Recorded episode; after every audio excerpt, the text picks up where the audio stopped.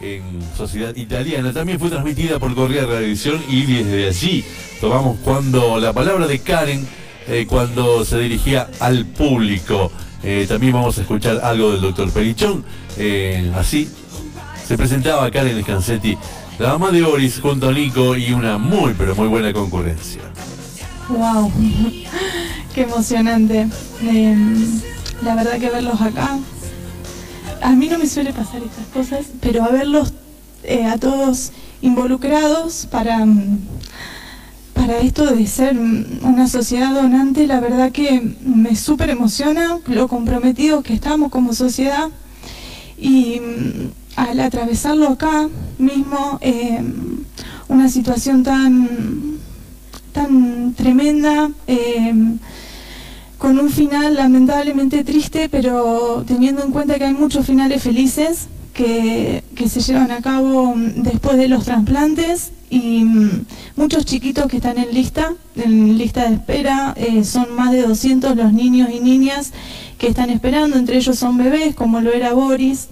Eh, Boris ingresó en lista apenas eh, tenía dos meses y medio, estaba por cumplir los tres meses. Eh, muy, muy, muy bebé, muy chiquito, y la verdad que te digan un diagnóstico que de una miocarditis eh, fulminante es desgarradora porque te sentís que no puedes hacer nada. Em, quedamos a la espera de, bueno de, la solidaridad, de la empatía de, como sociedad, de otro chiquito que a lo mejor esté pasando por lo mismo Lamentablemente estas eh, situaciones pasan, es una realidad, es lo que nos pasa a muchas familias que, bueno, eh, tenemos que estar al pendiente de que aparezca este, este donante. Y son meses largos, son hasta años incluso, nosotros fueron meses y la verdad con una incertidumbre, un miedo tremendo de no saber qué es lo que va a pasar, no saber qué va a ser, eh, cómo va a ser ese desenlace. Y son días, son días que no terminan más, eh, son días esperando y soñando con ese llamado que te digan apareció un posible donante y todos los días soñábamos con ese momento.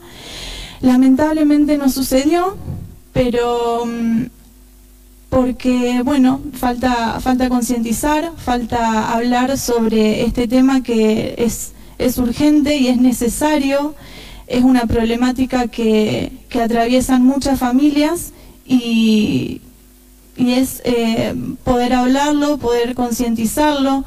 Uno, uno como familia eh, se queda como no pudiendo hacer nada, una impotencia tremenda cuando te pasa eso y, y bueno, empezar toda con una campaña, eh, lo que fue Un Corazón para Boris, porque a través de esa campaña puede haber otro, una familia eh, pasando por una, por una situación eh, lamentablemente trágica y puede estar pensando en que otro chiquito lo puede, puede necesitar ese órgano y bueno, poder decir, sí, soy donante, soy donante para mi bebé, para mi, para mi niño. Yo sé, entiendo que no es fácil, no es para nada fácil, pero bueno, poder estar haciendo un bien eh, con, esa, con ese fallecimiento, poder estar salvando vidas, que hasta pueden ser ocho vidas.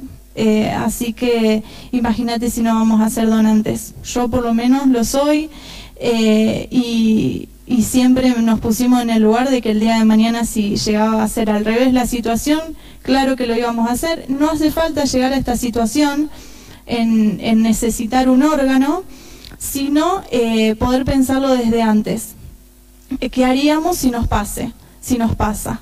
Eh, así que bueno, nada, poder, poder charlarlo, poder hablar sobre el tema, poder entender que hay muchas familias que estamos pasando por lo mismo y, estamos a, la espera de, ese donante que venga a salvar la vida de nuestro bebé, a tener una segunda oportunidad.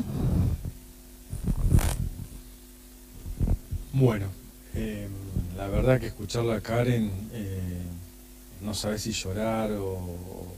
La verdad que la fortaleza que tiene esta chica es increíble y cómo ha luchado y sigue luchando por por una causa que, le tocó tan de cerca. Eh, doctor Perichón, bueno. Gracias, Marcelo. Gracias, Karen, Nico. Yo la escuchaba Karen y, y pensaba en algo que pasó allá por el 2018, que fue Justina. Y ojalá en una sociedad, nosotros hablamos de construir una sociedad donante, ¿no? Ojalá, ojalá entendamos todos que construir una sociedad donante a veces es desde el dolor, porque desde el dolor los padres de Justina generaron un cambio legislativo en este país. Digo, lo que veníamos peleando nosotros desde el 2005 para acá para modificar la ley de trasplante, desde el dolor de estos padres se pudo cambiar la ley. Así que sigan apostando a esto, porque ustedes pueden pasar lo mismo que Justina, o sea, ser un referente para mucha de la sociedad que con egoísmo, con mirar fantasmas, etcétera, dice, no, yo por la duda no, no me comprometo con esto. Es muy importante lo que están haciendo y desde ya los felicito. Pero también duele como Estado no haber podido llegar. Eh, yo venía preparado para aclarar algunos puntos con respecto a la donación pediátrica. Vos hablabas de 200 chicos que están en espera de un, de un, de un corazón, de un hígado, de un riñón.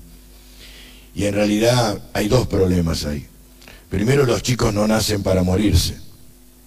Por lo tanto, la mortalidad de un chico de menos de un año es del 0.1% en el país, la tasa de mortalidad. Por lo tanto, hay muy pocos donantes en el mundo, no solamente en nuestro país, pediátricos tan chicos. Y el segundo tema es que el que dona es la familia.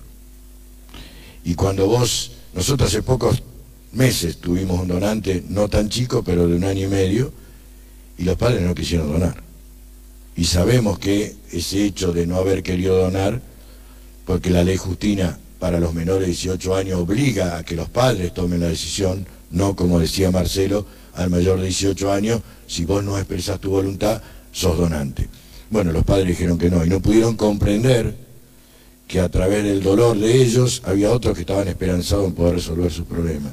Esto habla de un, conflicto ahí.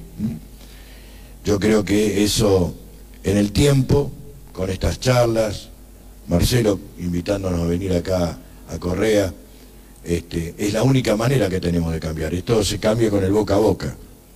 Porque yo recuerdo, yo soy, no amigo, pero he charlado muchas veces con Ezequiel, con el papá de Justina, y él de la desesperación salió en esto. Y hizo lo que hizo, un cambio legislativo de ir hablar casa por casa casi al principio. Después, bueno, los medios aportaron la difusión para que él pudiera llegar a todos lados. Sin embargo, empezó casa por casa con esta idea de un grupo de médicos que le decían que, que había que cambiar el artículo famoso del consentimiento presunto de la ley del 2005. No solamente logró eso, la ley hoy habilitó una serie de trasplantes con donantes vivos que no estaban habilitados en nuestro país. Quizá en Europa se hacía desde hacía años, ¿no? Así que yo lo vuelvo a felicitarlos porque creo que esta es la manera. A veces desde el dolor se pueden construir grandes cosas y sobre todo una sociedad donante. La palabra del doctor Perichón, entonces, eh, antes había charlado Karen, mejor dicho, había hecho su, su presentación y su bienvenida a la gente que, asistió en gran número, por suerte, a esta charla del doctor Mario Perichón, director del CUDAIO, sobre donación de órganos. FM Alas 106.9. 28 años compartiendo tu aire.